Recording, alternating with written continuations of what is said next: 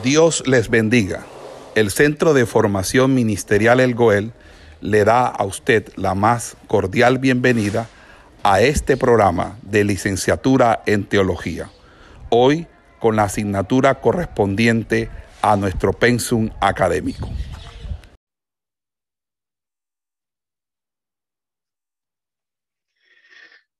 Eh, al Dios le bendiga. Vamos a continuar nuestra clase hoy sobre las estructuras fundamentales del apóstol Pablo.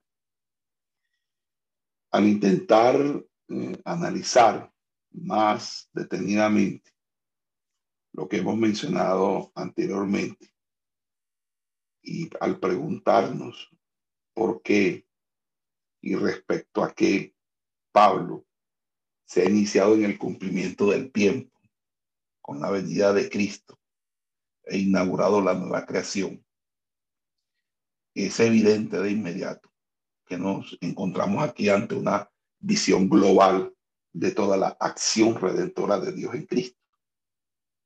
La irrupción de lo nuevo no comienza recién en determinado momento de la vida terrenal o de la exaltación de Cristo, sino que el cumplimiento del tiempo se inicia con el envío del Hijo de Dios, como dice Gálatas 4:4, nacido de mujer y nacido bajo la ley. Por consiguiente, lo que Pablo va a decir en primera de Timoteo 3:16, en el que se da la expresión gran misterio de la piedad, comienza con las palabras fue manifestado en carne. El texto griego dice, Jos efanerose e zarquí. Esto no altera el hecho de que la característica particular del Evangelio de Pablo es que tiene su punto de partida y su centro en la muerte y la resurrección de Cristo. Y que sólo de allí brota la verdadera luz sobre todo el cumplimiento y consumación de la obra de Dios, tanto retrospectivamente en la encarnación y la persistencia de Cristo, como anticipadamente en su continua exaltación y en su parucía, su segunda venida. El hecho de que la muerte y resurrección de Cristo son propiamente el centro del Evangelio de Pablo, se confirma de muchas maneras por sus propias declaraciones. Por ejemplo, en Primera de Corintios, capítulo 15, dice, porque ante todo os he transmitido lo que yo recibí, la tradición que yo también recibí, que Cristo murió por nuestros pecados conforme a las escrituras y que fue sepultado y que eh, resucitó al tercer día conforme a las escrituras. Pablo habla aquí de la enseñanza apostólica que él y los otros apóstoles pusieron como fundamento de toda su predicación. Y aquí está exhortando a la congregación a mantenerla literalmente tal como la recibieron. Y consiste ante todo en el hecho de que Cristo murió, fue sepultado y resucitó y todo lo hizo según las escrituras. El cumplimiento de la anterior promesa de salvación de Dios el cumplimiento del tiempo se manifestó sobre todo en la muerte y resurrección de Cristo. Y agrega enfáticamente luego en el versículo 11, así predicamos y así habéis creído. En griego sería jutos, keruxomen, kai, jutos, episteusate. Este evangelio es el punto de partida y el fundamento de la predicación y la fe. Además, es de suma importancia considerar la muerte y la resurrección de Cristo, que es el centro de la predicación de Pablo, como una unidad inseparable y tener siempre presente en particular cómo el significado de su muerte determina el significado de su resurrección y, y viceversa. Por un lado, el significado escatológico que Pablo le atribuye a la resurrección de Cristo no es la creencia general en una salvación o inmortalidad que habría encontrado su firme fundamento en la resurrección de Cristo. El significado escatológico de la resurrección de Cristo es determinado por el carácter específico de su muerte. No consiste meramente en que Cristo fue abandonado a la transitoriedad de la vida humana como una suerte de necesidad o tragedia que no se puede definir con precisión, pudiéndose caracterizar así su resurrección como un triunfo sobre esa transitoriedad. Por el contrario, según Pablo, el significado de la muerte de Cristo está determinado principalmente por su conexión con el poder y la culpa del pecado. Entonces Pablo, y es característico en Pablo, relacionar repetidamente la muerte de Cristo con la cruz, pudiéndose por eso calificar la totalidad de su evangelio como la palabra de la cruz, o lo que es en griego sería ho logos tu estaurú. Pablo, eso lo dice en Primera de Corintios 1. Pablo declara que en la iglesia no desea saber cosa alguna, sino a Jesucristo y a este crucificado. Y denomina a los enemigos del Evangelio enemigos de la cruz de Cristo.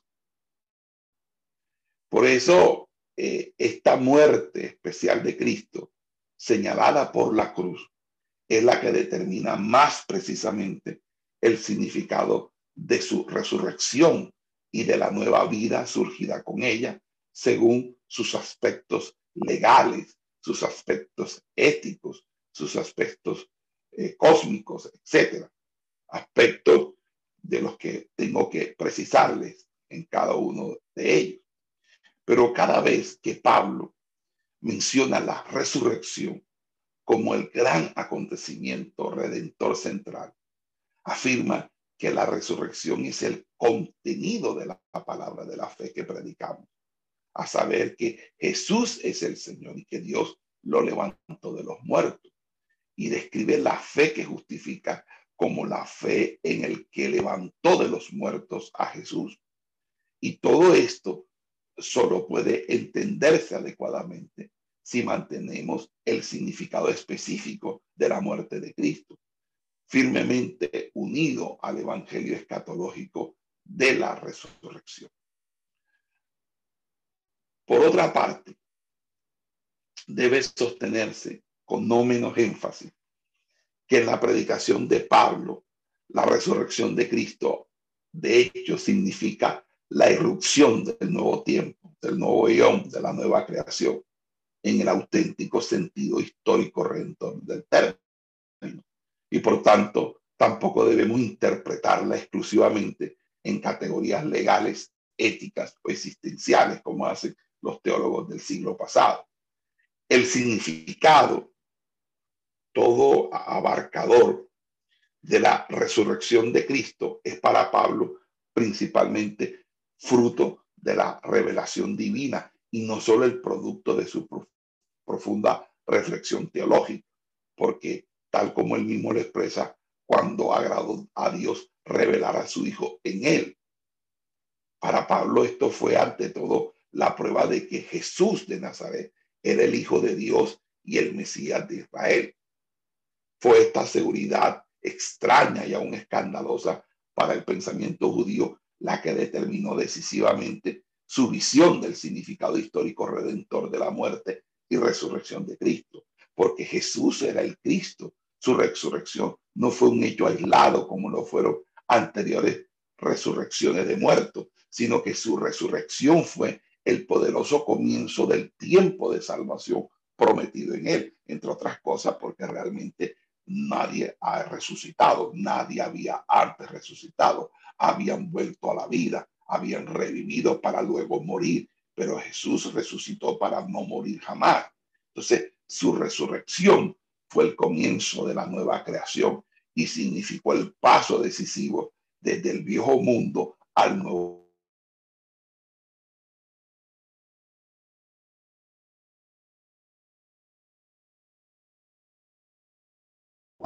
a mencionar como el primogénito, como la primicia, como el principio. ¿Por? Porque a partir de Cristo se inicia la nueva creación. Él es la nueva creación. Y nosotros estamos esperando es esa nueva creación.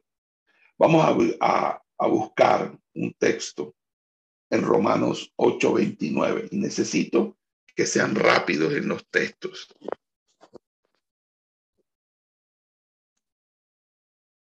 Romanos 8:29.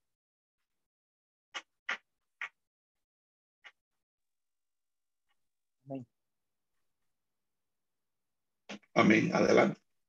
Porque a los que antes conoció, también los predestinó para que fuesen hechos conforme a la imagen de su Hijo, para que Él sea el primogénito entre muchos hermanos. Amén. Ahora vamos a Primera de Corintios, capítulo 15, versículo 20. Dice, mas ahora Cristo ha resucitado de los muertos primicia de los que durmieron es hecho. Ok. Vamos a Colosense, capítulo 1, versículo 18.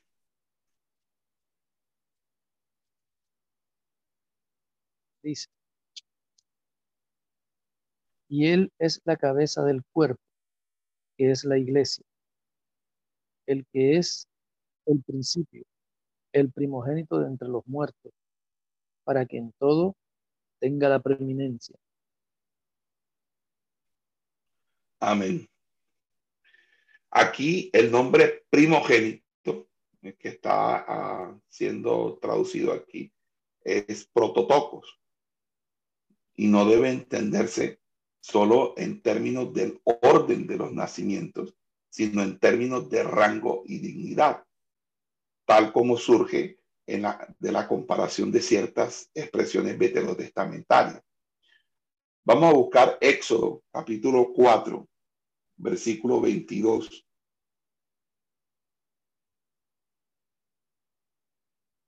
Éxodo.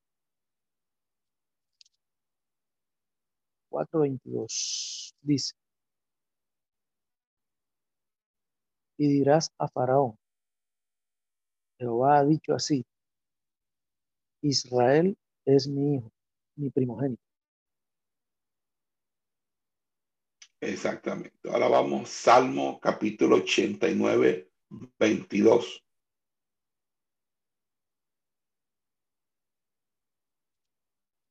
Salmo 89, 22 dice, no lo sorprenderá el enemigo ni hijo de iniquidad lo quebrantará.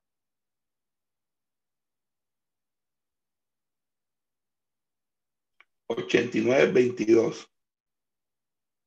Ochenta y nueve, veintidós, sí. Sigue leyendo. No lo sorprenderá el enemigo, ni hijo de iniquidad lo quebrantará, sino que quebrantaré delante de él a sus enemigos y heriré a los que le aborrecen libertad y misericordia estará con él. Amén. Será poder. Con todo, la palabra primogénito también señala a la relación con otros que Romanos 8:29 que leímos denomina muchos hermanos. Sin embargo, como el primogénito entre aquellos muchos Cristo no solo ocupa un lugar especial de dignidad, sino que también va delante de ellos, les abre el camino y une su porvenir al suyo. Ahora bien, mientras que Romanos 8:29 habla de la glorificación que ha de venir, Colosenses 1:18, que también lo leímos, relaciona la posición de primogénito especialmente con la resurrección. Y lo que allí se dice se complementa con la expresión, Él es el principio. Entonces debemos entender ambas designaciones en una estrecha relación una con otra. lo que significa que la expresión el principio también apunta al significado de la resurrección de Cristo. Nuestra palabra principio no es una traducción adecuada, ya que lo que se quiere decir no es solo que Cristo fue el primero o que Él es el principio en orden cronológico, sino que Él fue el pionero, el inaugurador, el que abrió el camino. Con Él la gran resurrección llega a ser realidad y es semejante el significado de la frase primogénito de los muertos, ya que con ella se quiere decir que Él inicia el mundo de la resurrección. Él saca a luz la vida y la inmortalidad. Vamos a segunda de Timoteo capítulo 1, verso 10.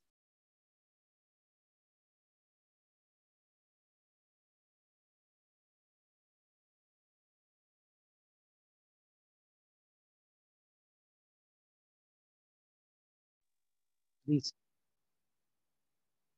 pero que ahora ha sido manifestada por la aparición de nuestro Salvador Jesucristo, el cual quitó la muerte y sacó a luz la vida y la inmortalidad por el Evangelio.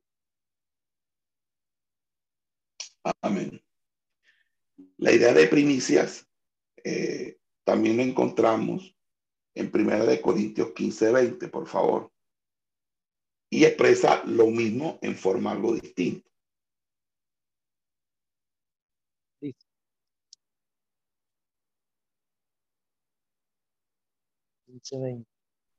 Mas ahora Cristo ha resucitado de los muertos. Primicia de los que durmieron es hecho. Fíjese que el trasfondo de esta expresión debe buscarse en la imagen de la cosecha. Las primicias son los primeros frutos. No solo marcan el principio de la cosecha, sino que son su representación. Entonces, en las primicias se hace visible toda la cosecha. Cristo es así la primicia de los que durmieron. En él se inicia la resurrección de los muertos. Su resurrección representa el comienzo de la nueva creación de Dios. Ahora, vamos a Primera de Corintios capítulo 15 y vamos a leer el versículo 21 y 22. Dice, porque por cuanto la muerte entró por un hombre, también por un hombre la resurrección de los muertos. Porque así como en Eso es lo mismo que va a decir Pablo en Romanos 5, pero de una manera distinta. Porque va a hablar del pecado, ¿verdad? Y la, y la justificación. Pero la salvación aquí va a hablar de la muerte y la resurrección. Eh, léete el versículo 22. Porque así como en Adán todos mueren, también en Cristo todos serán vivificados Ok. Ahora vamos al 45 hasta el 47 del mismo capítulo. Dice, así también está escrito. Fue hecho el primer hombre, Adán, alma viviente. El postrer Adán, espíritu vivificante. Mas lo espiritual no es primero, sino lo animal. Luego lo espiritual. El primer hombre es de la tierra, terrenal. El segundo hombre, que es el Señor, es del cielo. Amén.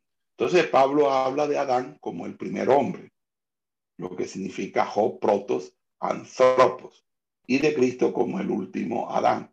Jo es jatos Adán, el segundo hombre. O también lo llama en el versículo 47, deuteros anthropos. La expresión el último Adán es a su vez muy característica del carácter escatológico de la predicación de Pablo. Con ella eh, se señala a Cristo como el inaugurador de la humanidad. Y entonces su resurrección de los muertos es nuevamente lo que lo convirtió en el último Adán. Entonces, así como leyó el, el, pastor eh, Federico, porque dado que la muerte entró en el mundo por medio de un hombre, la resurrección de los muertos también entró por medio de un hombre. Todo esto es doctrina de incorporación, doctrina de cuerpo, visión de cuerpo.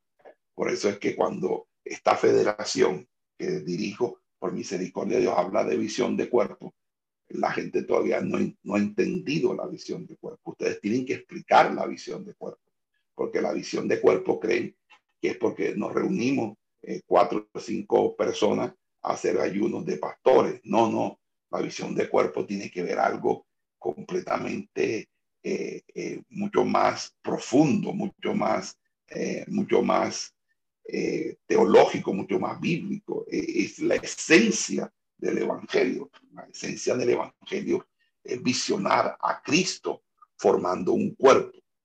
Entonces, el apóstol no tiene aquí la intención de considerar la resurrección de Cristo solo como una señal o como una posibilidad de la futura resurrección de todos los creyentes.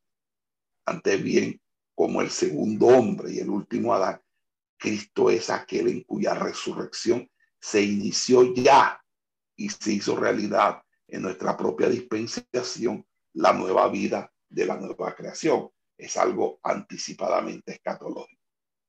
Ahora, vamos a buscar Romanos capítulo 5, verso 2, que es un texto que yo les había dicho que, que tiene mucho, mucho que ver con Primera de Corintios 15 y habla de la doctrina de la incorporación, que es un, es un elemento, una estructura fundamentalísima de la teología paulina.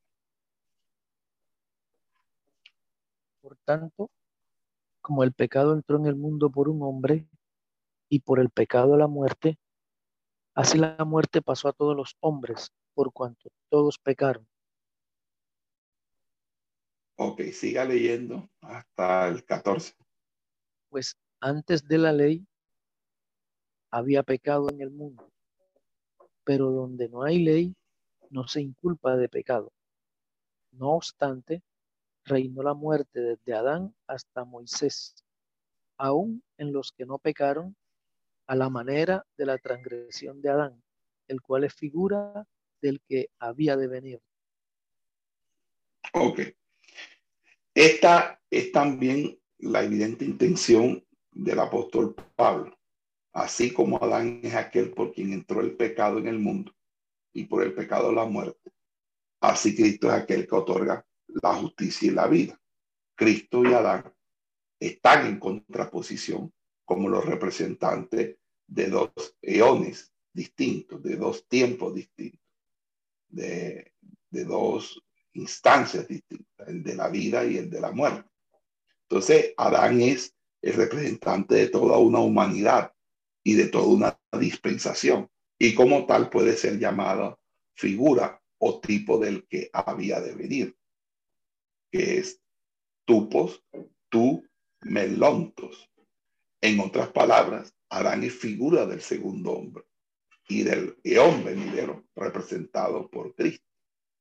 Pues así como el Padre primigenio trajo al mundo el pecado, y hablo de Padre primigenio en el sentido de Adán, y la muerte, Así Cristo es para la nueva humanidad la aurora de la vida en virtud de su obediencia y de su resurrección. Entonces, podemos decir que la muerte y la resurrección de Cristo son los factores determinantes del querigma, de la predicación paulina, del gran tiempo de la salvación inaugurado con Cristo.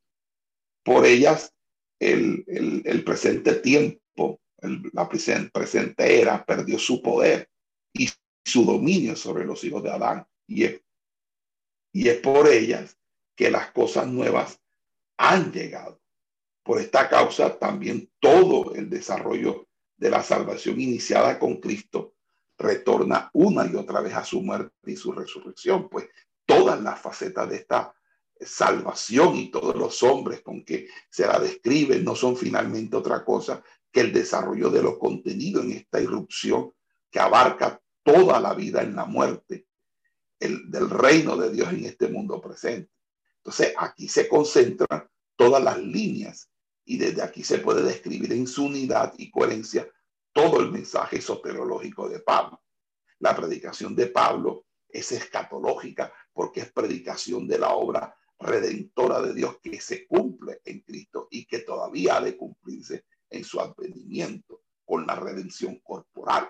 Entonces, esquemáticamente podríamos limitar esto aún más si hablamos o habláramos de la escatología paulina de la resurrección, pues en la muerte y la subsiguiente resurrección de Cristo se manifestó su verdadero carácter, el misterio del plan divino de salvación y salió a la luz la nueva creación. Es el misterio de la piedad.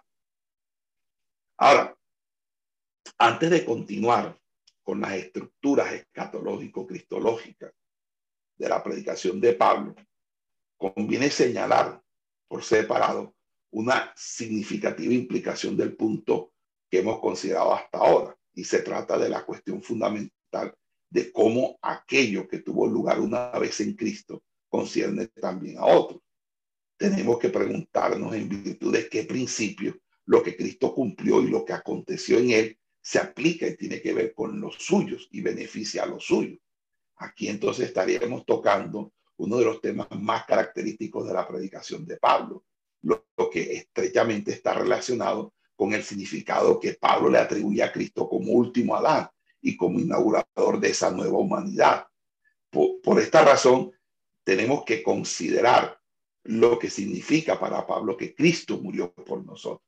Y fíjese, son conceptos que son tan, tan, tan sencillos, tan, tan, tan usados entre, entre nosotros mismos, pero miremos la profundidad de estos conceptos. No, aquí cuando Pablo dice Cristo murió por nosotros en muchos de los pasajes de sus escritos, no se puede decir que Pablo deriva el significado redentor en beneficio eh, de los suyos exclusivamente desde su posición como el último Adán, como si fuera una categoría adamita. No, con frecuencia el apóstol habla de ello en una forma menos abundante y lo que adopta eh, y adopta el lenguaje que tan a menudo encontramos en muchos otros pasajes del Nuevo Testamento, a saber de que Cristo consumó su obra redentora por nosotros, esto es para nuestro beneficio. Pero aquí habla particularmente cuando se refiere a su pasión, muerte y resurrección. Es decir, cuando dice Cristo murió por nosotros, habla de su pasión, muerte y resurrección. Dice, por ejemplo, que no fue Pablo, sino Cristo el que fue crucificado por, por, por ellos. Es decir, lo que le dice Pablo a Corintios. Lo que le dice otra vez, en, bueno, en primera de Corintios, en segunda de Corintios les dice, Dios hizo a Cristo pecado por nosotros en Galata le dice, se hizo maldición por nosotros. En, ahí mismo en Gálatas, aún en Filipenses dice, se dio a sí mismo por nuestros pecados. Eh, este, en Romano dice, a su tiempo murió por los impíos, eh, murió por nosotros siendo aún pecadores, eh, murió por nuestros pecados según las escrituras. Todas estas y otras expresiones Pablo las expresa más o menos en el significado redentor de la muerte de Cristo. Y esta terminología se fundamenta en las diferentes imágenes que son como el sacrificio, el rescate, etcétera, etcétera. Ahora, es característico de la predicación de Pablo el unir esa fórmula por nosotros, que es Hooper, Gemón, Hooper, Gemón, que se traduce para nuestro beneficio con otra fórmula que no deja de ser menos importante. Y esta fórmula da a entender que Cristo forma tal unidad con aquellos por quienes actuó que se puede decir que ellos están en Cristo. La expresión es precisamente en Cristo, que significa o se traduce en Cristo. Y que debido a eso, lo que una vez aconteció en Cristo, se aplica también a nosotros. Mientras que la fórmula en Cristo, en Él, aparece en diversos contextos y hasta exhibe un carácter un poco estereotipado. En otros lugares se va a usar esta expresión con Cristo o con Él, cuando dice fun histo o fun auto. entonces, para explicar a los suyos que lo que aconteció y acontecerá aún con Cristo es decir, estas expresiones están relacionadas especialmente con aquellas declaraciones de la predicación de Pablo cuando habla de que los cristianos han sido crucificados, han sido muertos, han sido sepultados y han sido resucitados con Cristo y que se han sentado con Él en los lugares celestiales y que aparecerán con él en gloria. Vamos a buscar Romanos capítulo 6, verso 3 al 6. Romanos 6 del 3 al 6. Romanos 6 del 3 al 6 dice, ¿o no sabéis que todos los que hemos sido bautizados en Cristo Jesús, hemos sido bautizados en su muerte? Porque somos sepultados juntamente con él para muerte por el bautismo, a fin de que, como Cristo resucitó de los muertos por la gloria del Padre, así también nosotros andemos en vida nueva.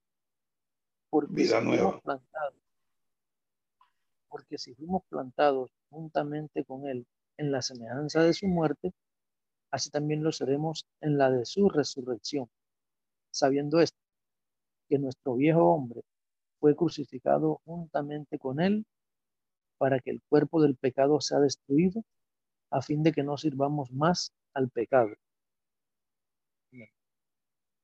Amén. Vamos a Gálatas capítulo 2, versículos 19 y 20.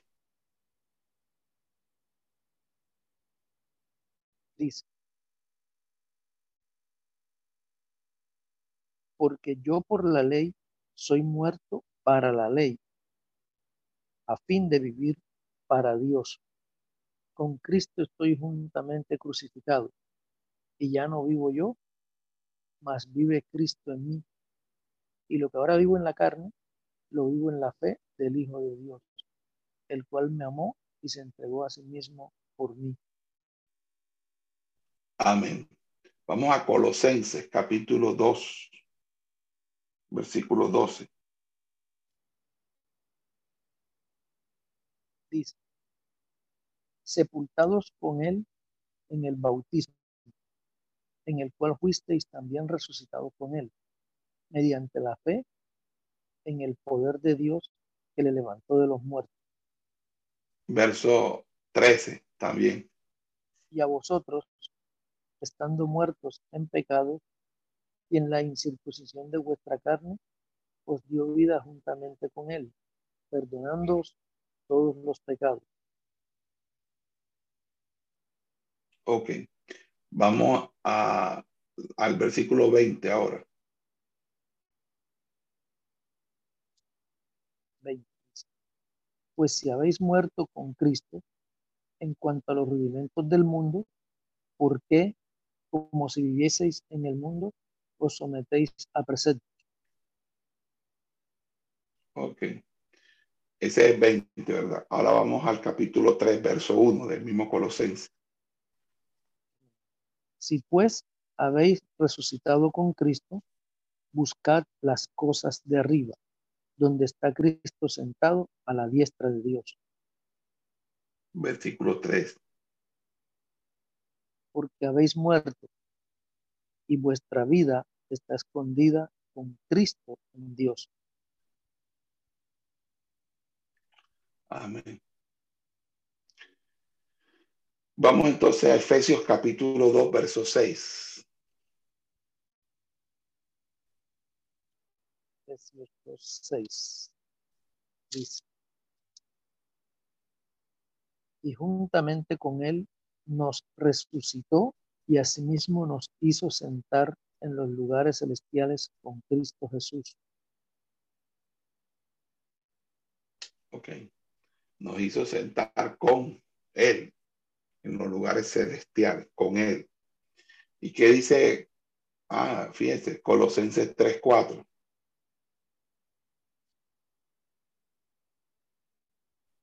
Que me había pasado ese texto ahorita.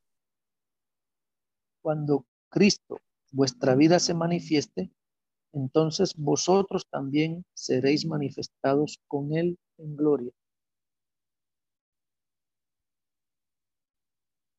Ok, listo. Vamos a hacer una pausa aquí. Capítulo 5. Vamos a segundo de Corintios y vamos ahora a leer desde el capítulo 5, desde el verso 14 al 17. Por favor, Pastor Federico. Amén.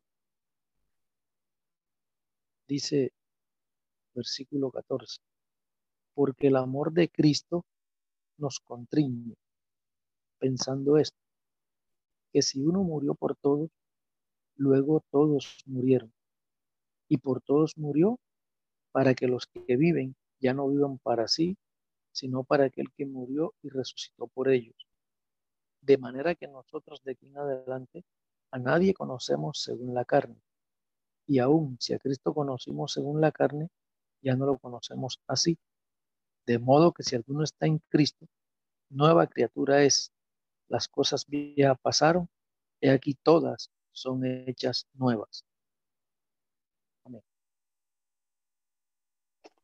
Amén. Entonces, fíjense que en este contexto es especialmente, especialmente significativa la expresión en la que se percibe que hay una clara transición de el Cristo por nosotros al nosotros con o en Cristo.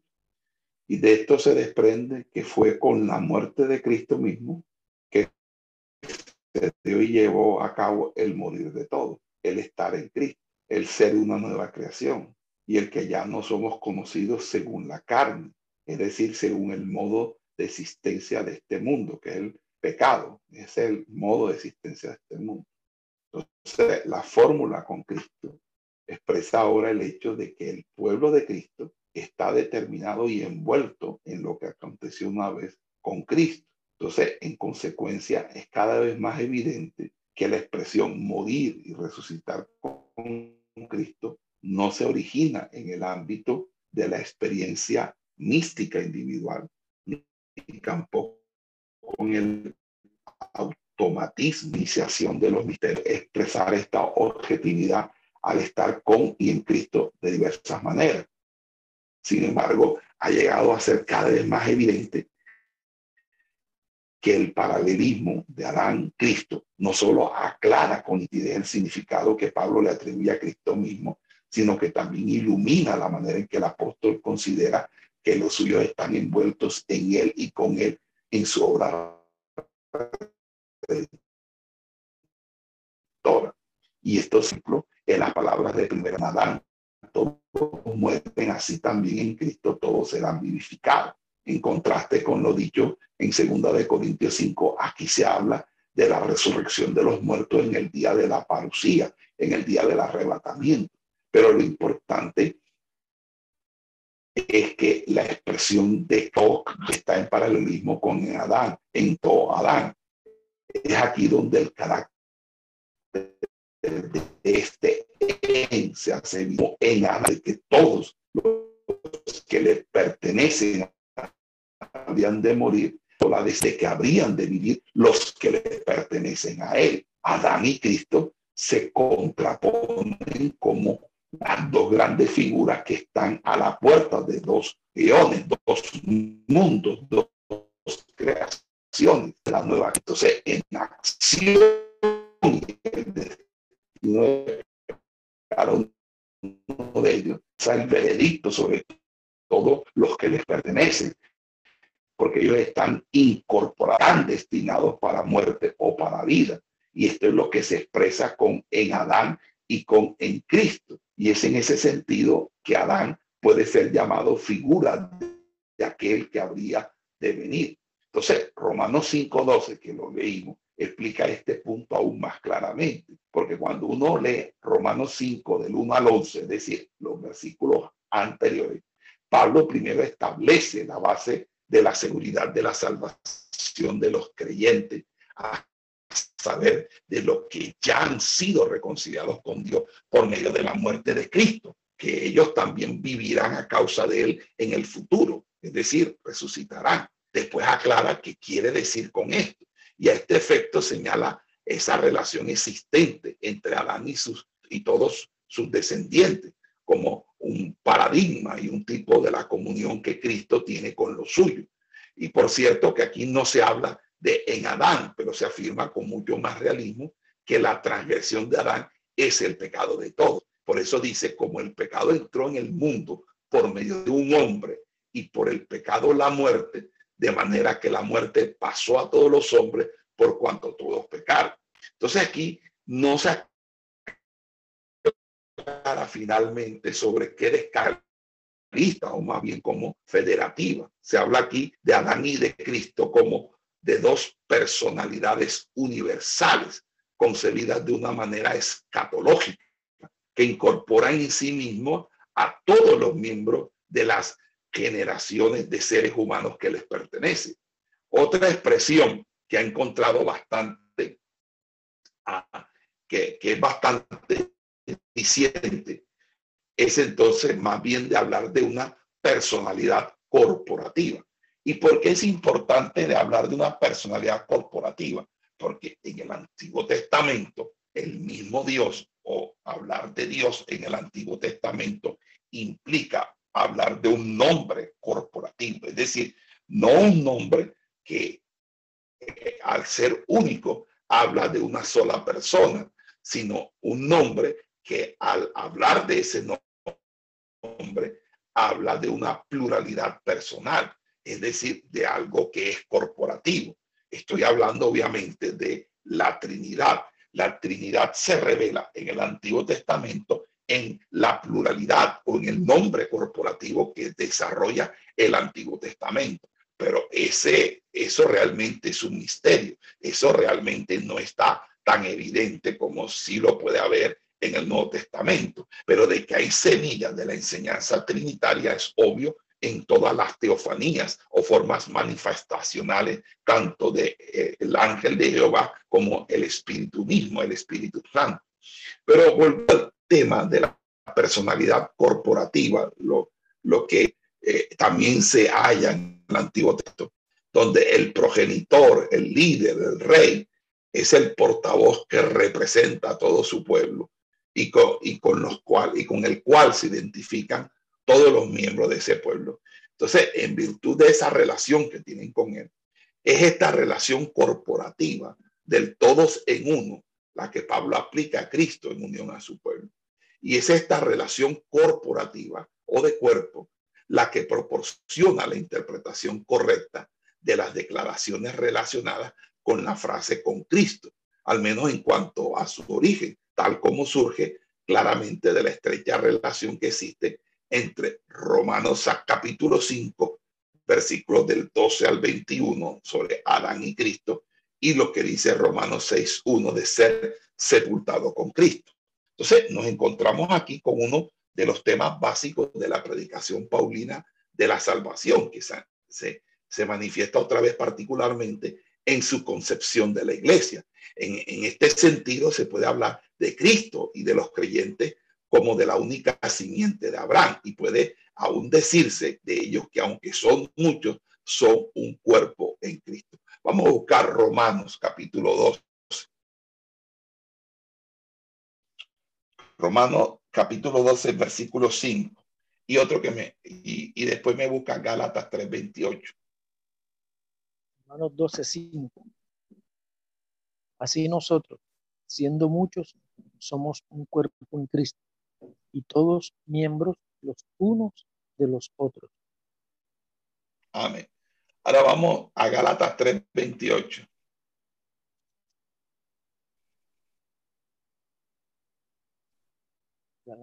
3.28 dice.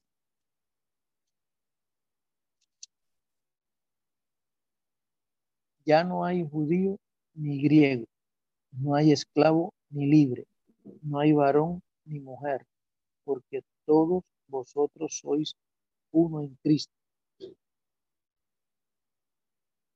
Ok.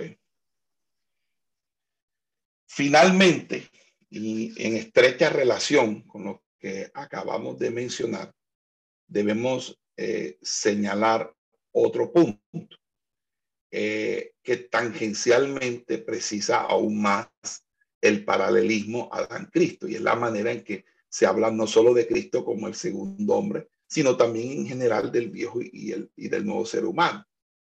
Por ejemplo, en Romanos 6, 6 dice, sabiendo esto, que nuestro viejo hombre fue crucificado juntamente con él para que el cuerpo del pecado sea privado de su poder. En Gálatas 5:24 dice, pero los que son de Cristo han crucificado la carne con sus pasiones y deseos. En Efesios 4:22 dice, en cuanto a la forma de, vida pasada, desvestidos del viejo hombre y vestidos del nuevo hombre creado según Dios. Y en Colosenses 3 dice, habiendo desvestido del viejo hombre con sus prácticas y revestido del nuevo que está siendo renovado conforme a la imagen del que lo creó. Entonces, a medida, a menudo se interpreta el viejo hombre en un sentido individualista y se dice que el crucificar al viejo hombre y de vestirse de él apunta a la ruptura y a la lucha personal contra el poder del pecado dentro de este esquema individualista. ¿Por qué digo esto, amados hermanos? Porque para que nosotros podamos crecer, solamente se crece en el cuerpo. Ningún individualismo hace que las personas puedan crecer cabalmente porque la mano crece si está en el cuerpo. Si se corta del cuerpo, la mano se pudre, la mano muere. Vamos a hacer una pausa.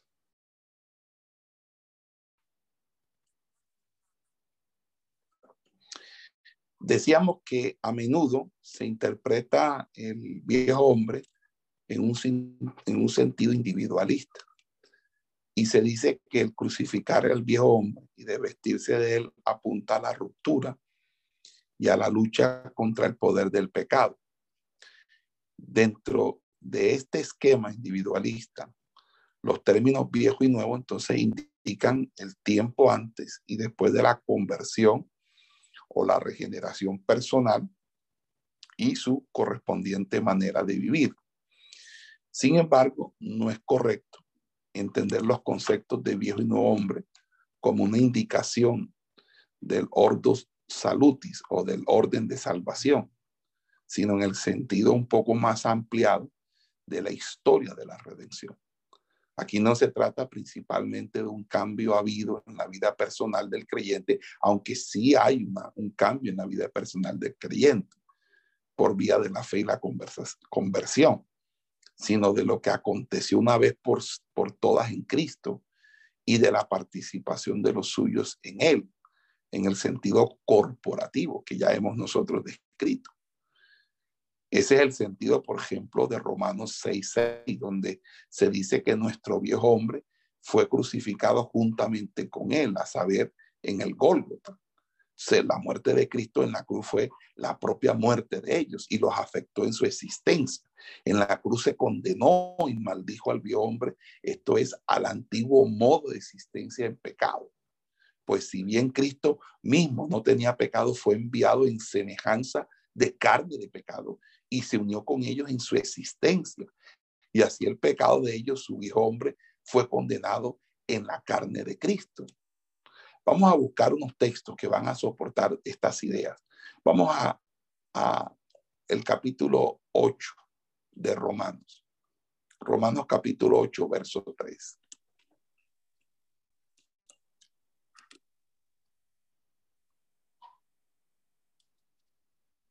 ¿8, 3 o 13? 3.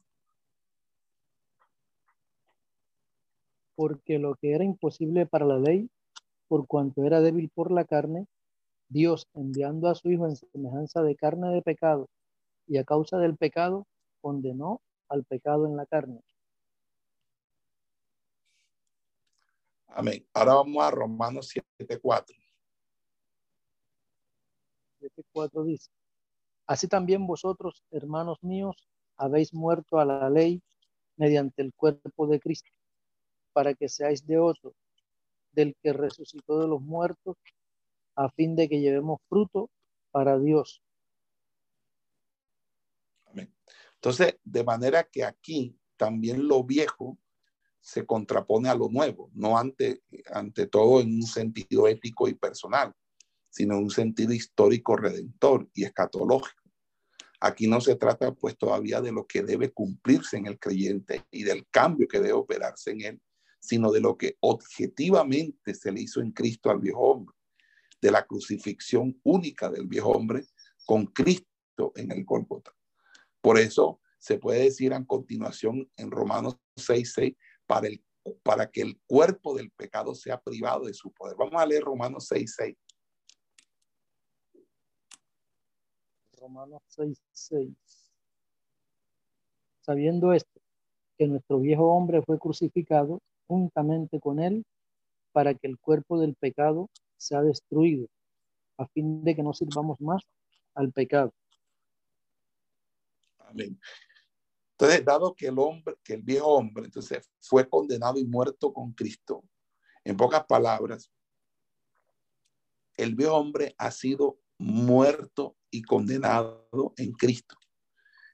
Todo el que cree en Cristo vive la experiencia paradigmática, la experiencia esa. Por lo tanto, Pablo no está hablando de una experiencia individual, sino una experiencia corporativa, que todos los que estén en el cuerpo van a experimentar esa misma experiencia en el cuerpo. Por eso es que eh, eh, estar en el cuerpo indica primero estar en Cristo. Por eso se los decía.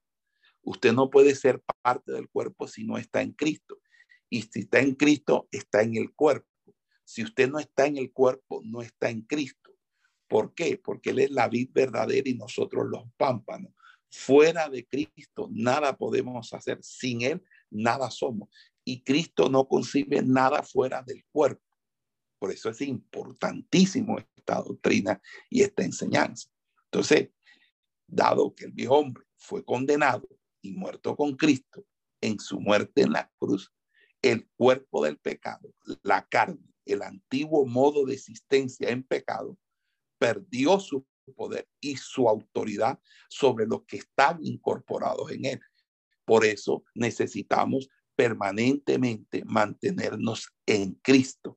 Esa incorporación no es una vez y para siempre, no es en términos absolutos, es en términos de mantener esa, esa, eh, eh, esa, por así decirlo, mantener esa, esa comunión con el Señor, es decir, es estar siempre en Cristo. Porque si no, entonces, eh, fíjense lo que nos va, nos va a decir a nosotros eh, un texto que creo que ustedes eh, lo conocen muy, muy bien. bueno, pero ahorita les digo cuál es el texto. Ahora vámonos a Efesios, capítulo 4, versos 22, y vamos a volver a repetir ese, ese texto. Efesios 4, 22 dice, en cuanto a la pasada manera de vivir, despojados del viejo hombre, que está viciado conforme a los deseos engañosos.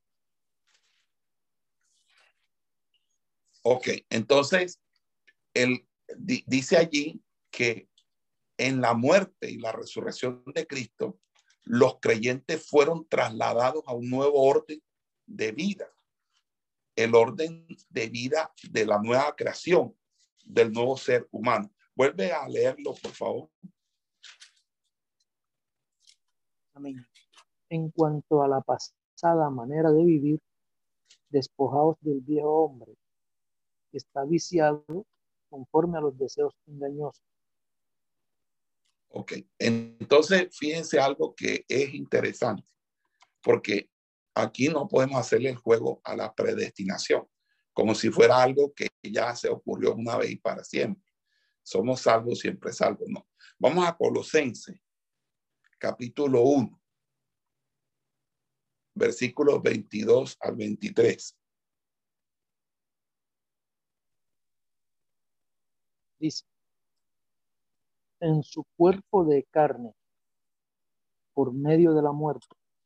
Léetelo del versículo 21.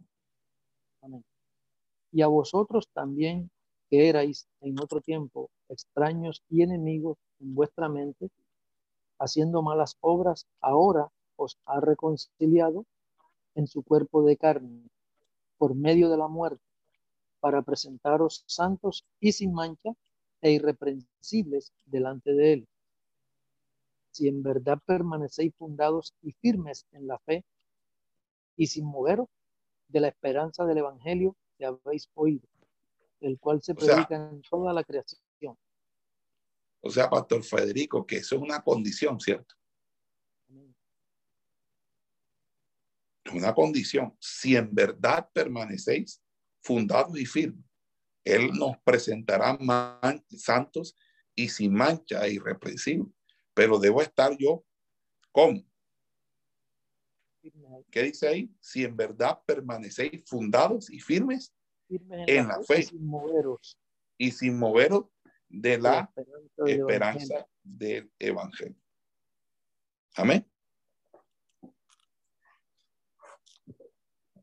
Eso es importante, hermano, porque aquí no podemos hacer el juego a la predestinación.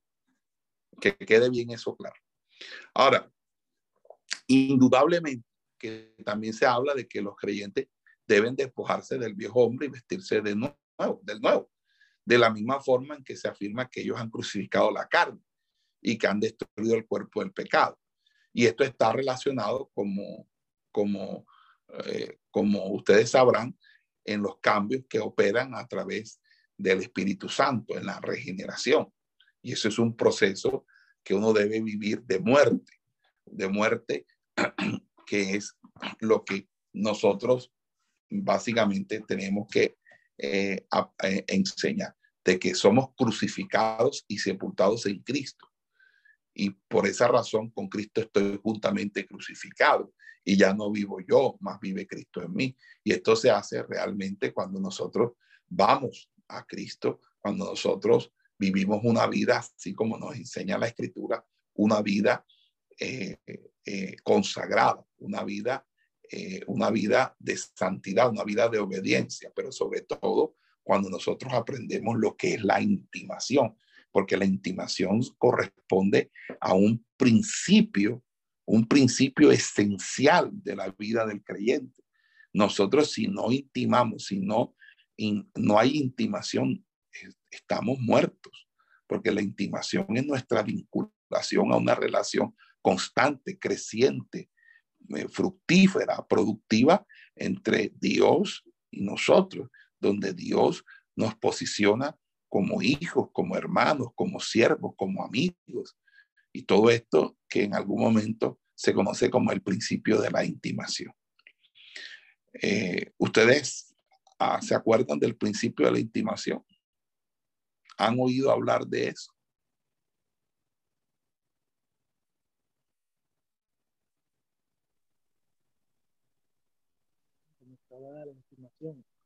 Intimar es mantener una relación con Dios a través de la oración. Y hacer que, que la Tú eres lo que oras y oras lo que eres. El pecado detrás del pecado es la falta de oración. Todo lo que Dios es y todo lo que se recibe por medio de la oración. Yo creo que el año pasado, cuando hablamos de intimación, fue suficientemente categórico eso en, la enseñanza esa. Pero bueno, creo que hasta ahí eh, podemos dejar la clase, porque creo que hemos avanzado bastante en, en todo el tema de, de, la, de la doctrina de la incorporación, de lo corporativo, de la doctrina de la salvación, de la soteriología, de lo histórico redentivo escatológico, que no es más que lo cristológico y lo neumatológico creo que hasta ahí podemos dejar la, la clase. Dios les bendiga. Esperamos que este estudio haya sido de bendición para su vida y ministerio. A Dios sea la gloria. Este es el Ministerio El Goel, vidas transformadas para cumplir el propósito de Dios.